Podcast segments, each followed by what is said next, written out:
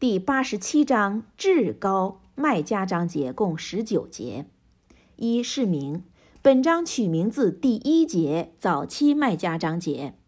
二是义，穆圣算拉拉华雷萨拉姆传道初期曾遇到种种困难。本章应许穆圣算拉拉华雷萨拉姆化难为易，并暗示他将达到最高的品级。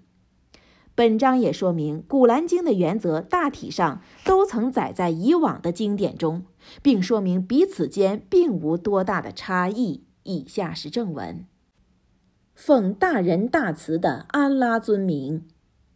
赞美你的至高无上的主的尊名，他造化，然后使之完备；他衡量，指定夺，然后赐予引导；它产生，指的是绿色和甘美的牧草，然后使它变成黑色的残梗。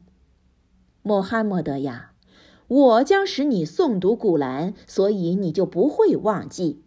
除非安拉愿意，你才会忘记。他知道明显的和隐秘的。我将减轻你的困难，使你的道容易，使你到达平易之境。所以你提醒人们吧。的确，提醒是对人有益的。敬畏的人将会留意，但是最不幸的人将是轻视他的。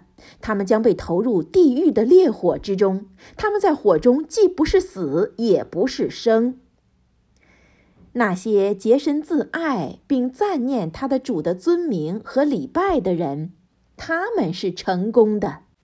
可是你们却重视今世的生活，虽然后世是更好的和更持久的。